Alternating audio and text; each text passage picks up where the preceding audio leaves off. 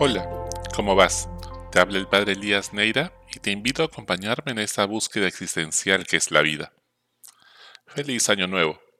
Sí, feliz año nuevo. Hoy comenzamos un nuevo año litúrgico. Hoy comienza Adviento, que es el tiempo en el cual nos preparamos para la Navidad, para que Jesús nazca en nuestros corazones. Es hora de prepararnos para renacer, para volver a empezar, para ello, primero tenemos que examinar nuestro corazón y todo el año que ha transcurrido. Primero, examina tus emociones. ¿Cómo te sientes? ¿Cansado? ¿Frustrado? ¿Quizá resignado? ¿Entusiasmado por lo que vendrá? ¿Con algún rencor o decepción por dejar que Jesús sane en tu corazón? ¿Hastiado de la pandemia y todo lo que conlleva? ¿Hastiado de la politiquería? Decepcionado de ti porque no lograste todo lo que te propusiste? Es momento también para perdonarte a ti mismo. A veces nuestros sueños son demasiado idealistas. La sociedad nos ha insertado un chip de la productividad en el inconsciente que nos prohíbe parar. La educación no para, el Perú no puede parar, tú puedes, mensalízate, reinvéntate, ten presencia en las redes, agrega valor. Logra tu sueño, sigue luchando. Para un momento. Detente. Detente a pensar primero a dónde estamos yendo y disfruta un poco más el camino. No pasa nada. Nadie se muere si tomas un respiro. Detente aquí y ahora. En segundo lugar, pide perdón con humildad. ¿Qué cosas necesitas pedir perdón? Nadie es perfecto y todos hemos pecado y por eso todos necesitamos del perdón y la misericordia de Dios. Es importante ser humildes. Cuando se siente uno amado gratis, y no porque no lo merecemos, entonces somos capaces de pedir perdón con humildad y confianza en el amor que Dios nos tiene. Recuerda que Jesús decía que solo quien tiene conciencia de lo mucho que se le ha perdonado es capaz de amar mucho y ser empático y generoso para con los demás. Hay a veces cicatrices en el corazón que cuesta dejar que Jesús, médico del corazón, pueda sanar. Andamos con mucho equipaje pesado que no nos deja avanzar en la vida. ¿Cómo perdonar? Aquí algunos consejos prácticos. Primero, acepta que le guardas rencor, que te ha hecho daño, que te dolió lo que esa persona te hizo o te dijo. Segundo lugar, Reza por esa persona a quien le guardas rencor, para que se arrepiente y cambie con la ayuda de Dios. Estate dispuesto tú a hacer lo que Él necesite para ser feliz.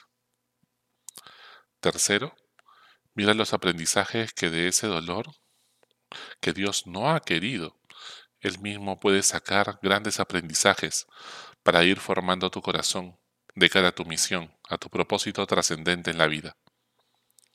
Sin esos aprendizajes y experiencias no serías tú. Todo Dios lo usa para el bien de sus elegidos, de quienes Él ama, y para prepararlos para esa misión de la cual hablamos. Si nunca has sufrido, dudo que tengas la capacidad de tener empatía por alguien que sufre. Cuarto, decide perdonar. Así la persona no te haya pedido perdón. Escríbele un mensaje, una carta, un comentario corto diciéndole que lo perdonas y si es necesario también pidiéndole perdón si en algo también tú lo has ofendido. En tercer lugar, agradece a Dios. ¿Con qué cosas que han ocurrido te sientes agradecido con Dios este año?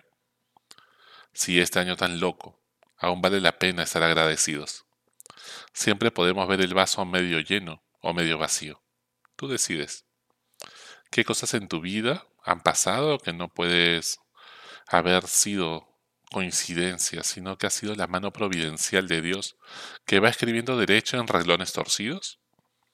Un Dios que se manifiesta en la brisa suave del viento, que si no estás aquí ahora, sino viviendo deprisa, no te percatas de su presencia.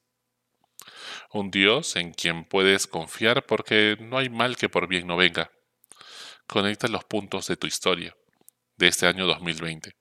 Y mira cuánto tenemos que agradecer a pesar de todo.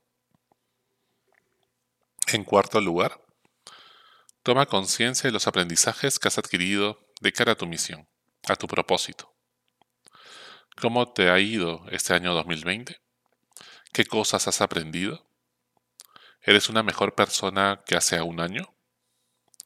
Sin dudas será un año que nadie va a olvidar. Un año que nos ha desafiado y retado a dar lo mejor de nosotros. Un año donde hemos tenido que desaprender para volver a aprender nuevas cosas. Ánimo, que seguro en muchas cosas eres una persona más madura y una mejor versión de ti, más parecida a Jesús. En quinto lugar, visiona el 2021. ¿Qué te está pidiendo Dios que hagas el próximo año 2021? ¿Qué sueños Dios ha puesto en tu corazón? ¿Qué cosas has aprendido? ¿Qué lecciones? ¿Qué piensas hacer diferente? ¿Cultivar tu vida familiar? ¿Valorar más la vida? ¿Tomarte un poco más de tiempo para hacer las cosas? ¿Con más calma? ¿Comer más sano y hacer deporte? ¿Ser más solidario y generoso con los demás? Comienza a planificar tu próximo año poco a poco. Recuerda que no son tus proyectos en los que Dios te ayuda, es lo que Dios ha soñado para ti y tú lo ayudas a Él, es totalmente al revés. Déjale a Dios ser el protagonista de tu historia y disfrutarás un poco más el camino en vez de estresarte tanto.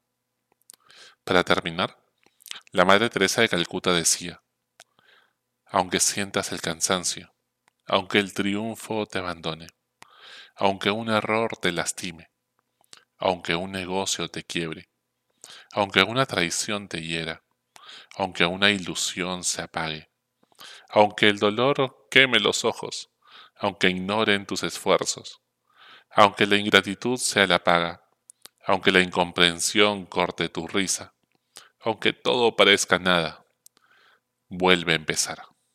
Sí, siempre vuelve a empezar. Porque mientras que tengamos un día más, mientras que tengamos un aliento más, es que nuestra misión aún continúa. Que en ese tiempo de Adviento, en que nos preparamos para la Navidad, el profeta Juan el Bautista te invite a convertirte de corazón. El profeta Isaías te llene de esperanza y entusiasmo para hacerte cargo de tu vida al servicio de los demás el próximo año. Y mamá María te enseña a valorar y amar más a tu familia y poner la esperanza en ese niño pequeño, en ese pesebre que está por nacer. Hasta la próxima. Sigue buscando que Él te encontrará.